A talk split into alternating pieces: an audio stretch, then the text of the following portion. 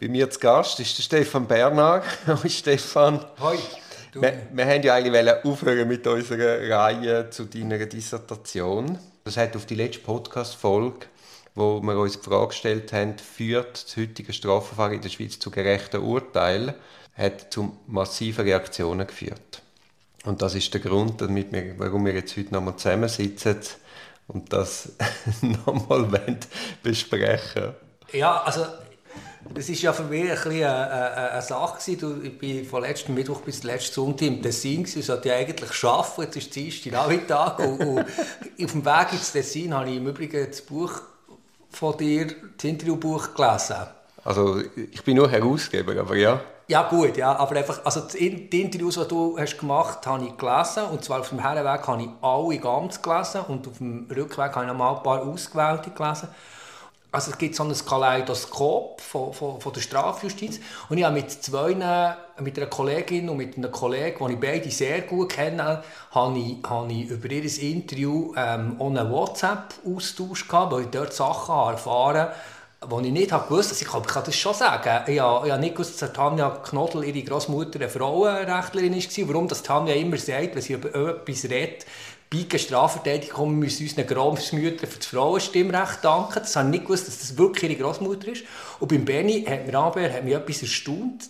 Und zwar, zwei, ein paar Sachen haben mich, oder nein, etwas hat mich besonders erstaunt, dass er Walter Rode ähm, erwähnt, dass man da unbedingt muss lesen muss. Weil ich, ich sage überall immer, Walter Rode muss man lesen. Das ist einer der wichtigsten unserer Zunft. Und ich merke selbst bei, bei guten und ähm, kundigen Strafverteidigern, der ist unbekannt. Aber es sind nur Fußnoten. Es ist insgesamt, es geht nicht darum, jetzt irgendwie Leute, die ich kenne, gut kennen, für haben, sondern es ist einfach, es gibt einfach auch, auch mit, mit ja, wenn etwas von der... Kehr dich mal um, kehr dich mal um. Ja. Jetzt sollte Walter Rode ein Buch sein. Ach, du hast schon eins? Ja, sicher. Das ist jetzt lustig. Ich könnte mal eine Walter Roden Lesegruppe gründen. Nein, aber ich, ich habe darum auch gefunden, wir, hat, wir haben weniger die VerteidigerInnen, die ich gut kenne, gut, sondern mir tut es einfach auch gut von Richter oder Staatsanwalt oder, oder so etwas. Das ist ja das Thema des heutigen Podcasts. Mhm. Tut mir auch gut, von diesen Zeugs zu hören oder zu lesen. Ja, ich finde sowieso, es muss viel mehr Austausch stattfinden.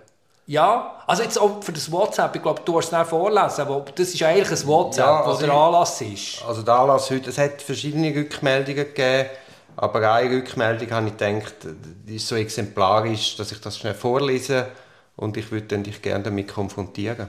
Ja, ich, also ich, ich nehme schon, ich mache, bin schon bereit, etwas dazu zu sagen. Ich habe mir einfach überlegt, an sich wäre es ja fast schleuer gewesen, wenn, es ist ja eine Staatsanwältin, die es ja, zurückgemeldet ja. hat, und eigentlich wäre es ja schleuer, wenn wir mit der würde persönlich das ausdiskutieren? Natürlich, natürlich, natürlich habe er auch geschrieben. Ich meine, es ist jeder willkommen, jedem steht das Mikrofon offen. Ich stelle mich noch so gerne in den Diskurs und ich lerne noch so gerne etwas. Und nochmal, ich, also, das kann ich glaube für uns beide sagen, wir haben nichts gegen Staatsanwältinnen und Staatsanwälte. Wir haben nichts gegen Richter und Richterinnen. Wenn wir Kritik üben, dann ist ja das meistens bezogen auf einen kleinen Prozentsatz ja, und meistens geht es ja nicht um die Person, sondern um die Struktur. Und das ist noch zusätzlich, ich gerade sagen. Und wir haben eine gewisse strukturelle Kritik an der an der Anordnung des Strafprozessordnung. Ja, wobei, du bist, glaube dort offener als ich. Ich muss schon sagen, bei mir, ähm, ich neige zu dem, was man heute ein bisschen ein, ein, ein, ein Bubble-Zeugs nennt. Also ich, ich kenne wenig Richterinnen und Staatsanwältinnen persönlich, die ich mit ihnen gegessen habe. eigentlich das Gefühl, sie sind eigentlich noch so ein geselliger Typ und halt, wie man so heute sagt, äh, äh, äh, eigentlich einen sehr diversen und auch einen ziemlich grossen Freundes- und Bekanntenkreis. Aber ähm, ich muss ganz ehrlich sagen, von, eigentlich nicht so viele Juristinnen, Juristen, auch bei Juristen verkehre Juristinnen verkehre halt schon vor allem mit StrafverteidigerInnen und habe noch ein paar alte Freunde, die etwas anderes machen. Aber grundsätzlich neige ich dazu, auch zu wenig mit anderen Leuten, die in der Strafjustiz sind, persönlich austauschen. Das ist, das ist von mir sicher nicht die beste von meinen Eigenschaften. Ja, aber es, es ist ja wohl auch mehr zufällig und nicht.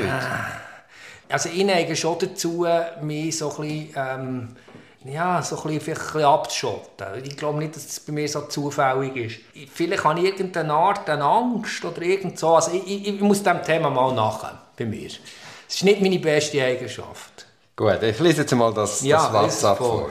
Die heutige Podcast-Folge mit Stefan Berner war für mich sehr irritierend und beschäftigt mich nachhaltig. Die Kernfrage für mich ist, sprecht ihr, respektive insbesondere Stefan, auf der Meta-Ebene, also findet ihr einfach aus rechtstheoretischer Sicht, dass man an den Regeln noch etwas optimieren könnte?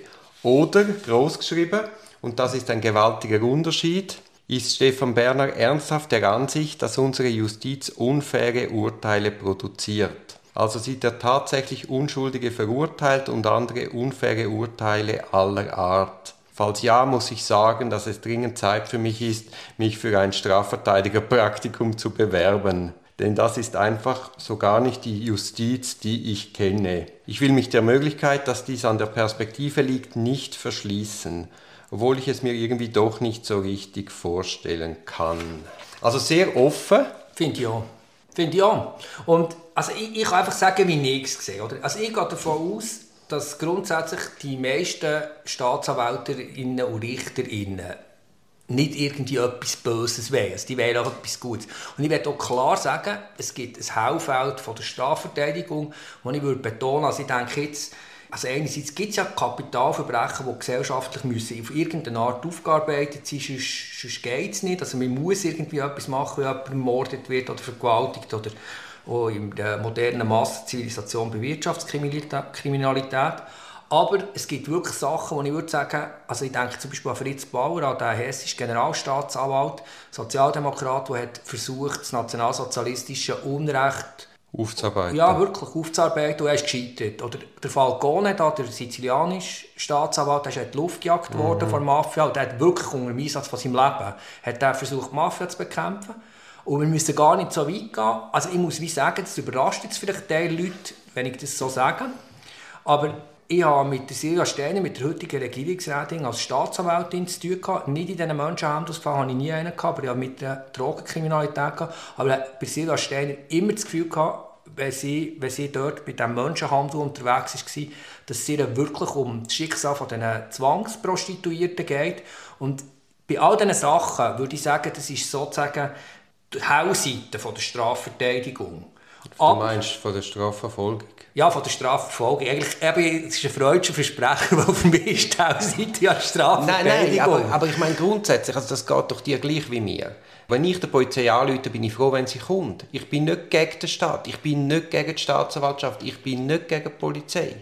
Aber Nein, was aber alles liegt an fairen Verfahren. Ja, und es gibt für mich, ja, ja, also da, da bin ich vielleicht, ich bin vielleicht ein Spur staatskritischer dort, mir geht es schon, ich würde sagen, die Dunkelseite von der Strafverteidigung ist finde ich, oder von, von Strafverfolgung, hey, du, die falsche Dunkelseite, du, du siehst, ich komme mir wirklich vor wie eine freudianische Analyse, also die Dunkelseite von der Strafverfolgung, Dunkelseite ist für mich grösser als die Hellseite, strukturell, das ist prinzipiell so und ich habe das Gefühl, sie wird eben immer grösser.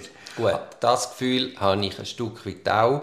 Und nicht, dass ich unbedingt das Gefühl habe, dass sie heute so schlecht funktioniert. Aber die Möglichkeit, dass die StPO ausgehöbelt wird, also die Möglichkeit für die, die sich eben nicht an die Regeln halten und wenn die Rechte, beschuldigte Rechte unterlaufen, lässt einfach die StPO viel, ist viel zu wenig formstreng gehandhabt. Das ist das eine, über das haben wir jetzt fünf Folgen geredet. Und ich will nicht, ich will nicht für, für, strukturelle Aushöhlung von Entlastungsperspektiven, fehlende Verfahrensfairness. Und das, das, und das möchte ich dieser Kollegin sagen, oder? Also, wir haben alle von 20 Lehrern, die wir hatten, sind zwei so gut gewesen, 15 Mittelfeld und, und ein paar schlecht. Und wenn Formstrenge, und das möchte jetzt an die, die Kollegin, die dir das WhatsApp hat, ähm, geschickt richten, wenn die Formstrenge zu wenig, schlecht, ähm, zu wenig gut ist, führt das einfach dazu, dass bei denen, die, schlecht sind, die Regeln nicht verheben. Darum haben wir zum Beispiel Schuhe Schulpflege, damit der Qualitätsstandard sichergestellt wird. Und das, glaube ich, dort ist die Formstrenge von StPO einfach zu wenig streng, sodass es wirklich zu unfairen Verfahren kommt. Aber über die Form haben wir ja genug geredet. Und ich meine, es gibt ja auch empirische Untersuchungen, also der Mark Domen untersucht im Moment Strafbefehlsverfahren und das ist wirklich eine Dunkelkammer. Oder die, die Sachen, die im Beobachter sind, gezeigt worden, also Leute, die einfach ohne den Strafbefehl zugestellt bekommen inhaftiert werden. Also meine, der Dominik Strebel ist ja ein wichtiger Justizjournalist und der sammelt Fehlbefehle des Jahres und das wimmelt. Und das, ich möchte jetzt noch mal sagen, ich würde sagen, die Staatsanwälte, also klar gibt es Leute, die es nicht so gut machen, aber das Problem ist die Struktur, dass die Staatsanwälte einfach auch zu wenig Zeit haben, für dem seriös auf den Grund zu gehen. Aber auch in den Gerichtsverfahren, das möchte ich dieser Kollegin noch sagen, also ich meine, Sarah Sammers hat ja mit anderen hat sie ja die, die empirischen Untersuchungen gemacht, wie die Gerichtsverfahren laufen. Es ist einfach wirklich nicht zum Besten bestellt. Und ich finde einfach, also gerade beim Strafbefehlsverfahren ist einfach die Struktur so, dass der Zeitdruck auf die Staatsanwälte so ist, oder die Staatsanwältinnen, dass sie ähm, gar nicht genügend Zeit haben, das richtig zu machen. Und das habe ich ja letztes Mal dargelegt und das kann man in meinem Buch nachlesen. Wenn die Struktur so ist, führt es einfach zu Nachteilen von, von vor allem bildungsfernen Migrantinnen, Leuten, die, die, die Einsprachefrist nicht einhalten können. Damit ist strukturell eigentlich die Staatsanwältin dazu gezwungen, oder wenn sie heim am Abend rechtzeitig ist sie dazu gezwungen, äh, an der Verfahrensfairness so zu reden, dass es einfach diesen Leuten äh, einen Nachteil gibt. Und wir haben, wir haben halt in der Schweiz nicht viel gross angelegte Studien. Wir haben die Sache von Mark Tom, von Sarah Summers, aber wir haben zum Beispiel keine Nationalfondsstudie, die das gründlich aufzeigt. Und, aber ja, und das ist ja auch wieder bezeichnend, dass man so ein Institut mit dieser Fülle an Macht einführt, wie das, wie das Strafbefehlsverfahren und sich dann für das Ergebnis nicht interessiert. Also zumindest stichwortprobeweise müsste doch das ausgewertet werden und das müsste man doch systematisch anschauen. Klar, wir können jetzt sagen, der Mark, also Mark Tommel meine ich, der macht es. Und ich möchte jetzt einfach hier Cora am Publikum, wie man so schön gesagt hat früher, möchte ich am Mark Tommel einen Lorbeerkranz auf den Kopf tun, weil ich finde, er hat... Aber das muss staatlich organisiert passieren, weil das... Was... Ja, findest du Forschung mit staatlich organisiert? Nein, nicht Forschung an sich. Aber wenn ich als Staat so ein Mastergeschäft wie Strafbefehl einführe, ja. mit dieser Machtfülle, wo der Staatsanwalt auch Einzelrichter ist, dann muss ich doch das kontrollieren. Dann muss ich doch schauen, was produziere ich da? Weil das Ziel von einem Strafbefehl ist ja nicht, möglichst viele Leute zu bestrafen, sondern das Ziel ist ja nachhaltig präventiv zu arbeiten. Einverstanden, aber... Aber einfach, ich meine, es gibt ja im Kanton Bern, hat, lohnt sich ja mal die Staatsanwaltschaften als Zustellungsempfänger bezeichnen und sich selber den Strafbefehl zustellen. Also das zeigt doch, wie pervertiert das System ist. Bin ich völlig bei dir, aber ist von der Untersuchung her oder ist es doch eigentlich besser untersucht, der Markt Tommen und nicht wie das hausintern untersucht? Ich bin nicht gegen hausinterne Qualitätskontrolle, aber dass jetzt der Markt als unabhängiger Forscher das anschaut mit einer Mannschaft oder einer Frauschaft an der Uni von, von, von, von ist super. Ist super. Nein, ist und ich meine, also ich weiß nicht, kennst du die, kennst du die Studie von vom Garrett? Das ist ein amerikanischer Professor, das heißt Convicting the Innocent. Und das ist, die musst du mal lesen. Ähm, ich habe die gelesen, ich, lese, ich kann miserabel Englisch. Aber ich habe es gelesen auf Englisch und das ist... Also ich, ich glaube, gerade letztens wieder Thema gewesen. All die, die Leute, die unschuldig abgeurteilt worden sind. Ja, das ist, musst, also musst du lesen. Weil es ist, es ist noch krass, das sind 250 rechtskräftig Verurteilte, die nachträglich sind freigesprochen allein wegen der DNA. Mhm. Und die Schlussfolgerung von der Studie, dass das in den USA passiert, ist jetzt eine. Aber die Schlussfolgerung ist interessant. Weil er sagt, wenn man allein bei so viel nachweisen kann, dass mit der DNA allein kann nachweisen dass, dass die unschuldig sind, muss es mehr an Leute geben, die unschuldig verurteilt sind worden. Und er sagt, es, es hänge mit dem Überhang von der Belastungsperspektive, von der Entlastungsperspektive zusammen, was wir hier in der Schweiz identisch haben. Und wir haben sogar noch eine größere Machtfülle bei der Staatsanwaltschaft. Wir haben, also, also nicht also in allen US-Strafprozessen, die ich kenne, die auch nicht im Detail, aber in Tendenz haben wir das.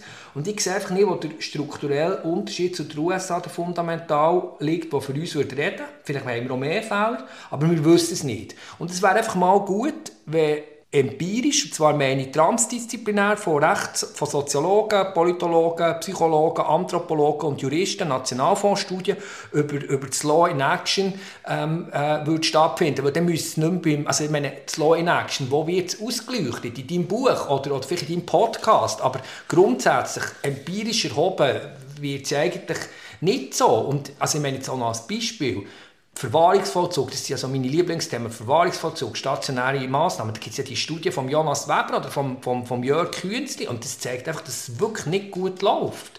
Und das wenige empirische Material von, von, von, von sehr seriösen Uniprofessoren zeigt einfach, dass, und das ist jetzt Professor, das sind wirklich, oh nein, Sarah Samers Professorin, muss, muss ich richtig sagen, es, es, ähm, es zeigt einfach, dass viel nicht so gut läuft. Und was aber wir bis jetzt noch nicht haben, diskutiert im Podcast von dir, wir haben jetzt immer über die Formen geredet. Und es gibt ja einfach für mich neben der formalen Unfairness gibt es auch noch inhaltliche Ungerechtigkeit. Also Massnahmenrecht kann ich nicht reden, weil, weil da, ich, da kann ich mir nicht mehr zulassen, wenn ich über das rede fast. Das habe ich so manchmal gesagt. Aber ich meine, ein anderes Phänomen könnte man mal hier diskutieren. Und das ist das Phänomen von der Crimigration, also von der Disziplinierung und der Kriminalitäts, ähm, also Disziplinierung und Migrationsabwehr über das Strafrecht gegen Migrantinnen. Und, und da gibt es einfach Sachen, die ich krass finde. Das ist ein Podcast aus der Reihe Auf dem Weg als Anwältin.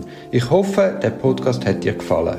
Für mehr Podcasts schau doch auf meiner Homepage www.duribonin zusammengeschrieben.ch. Viel Spaß beim Entdecken von weiteren Podcasts.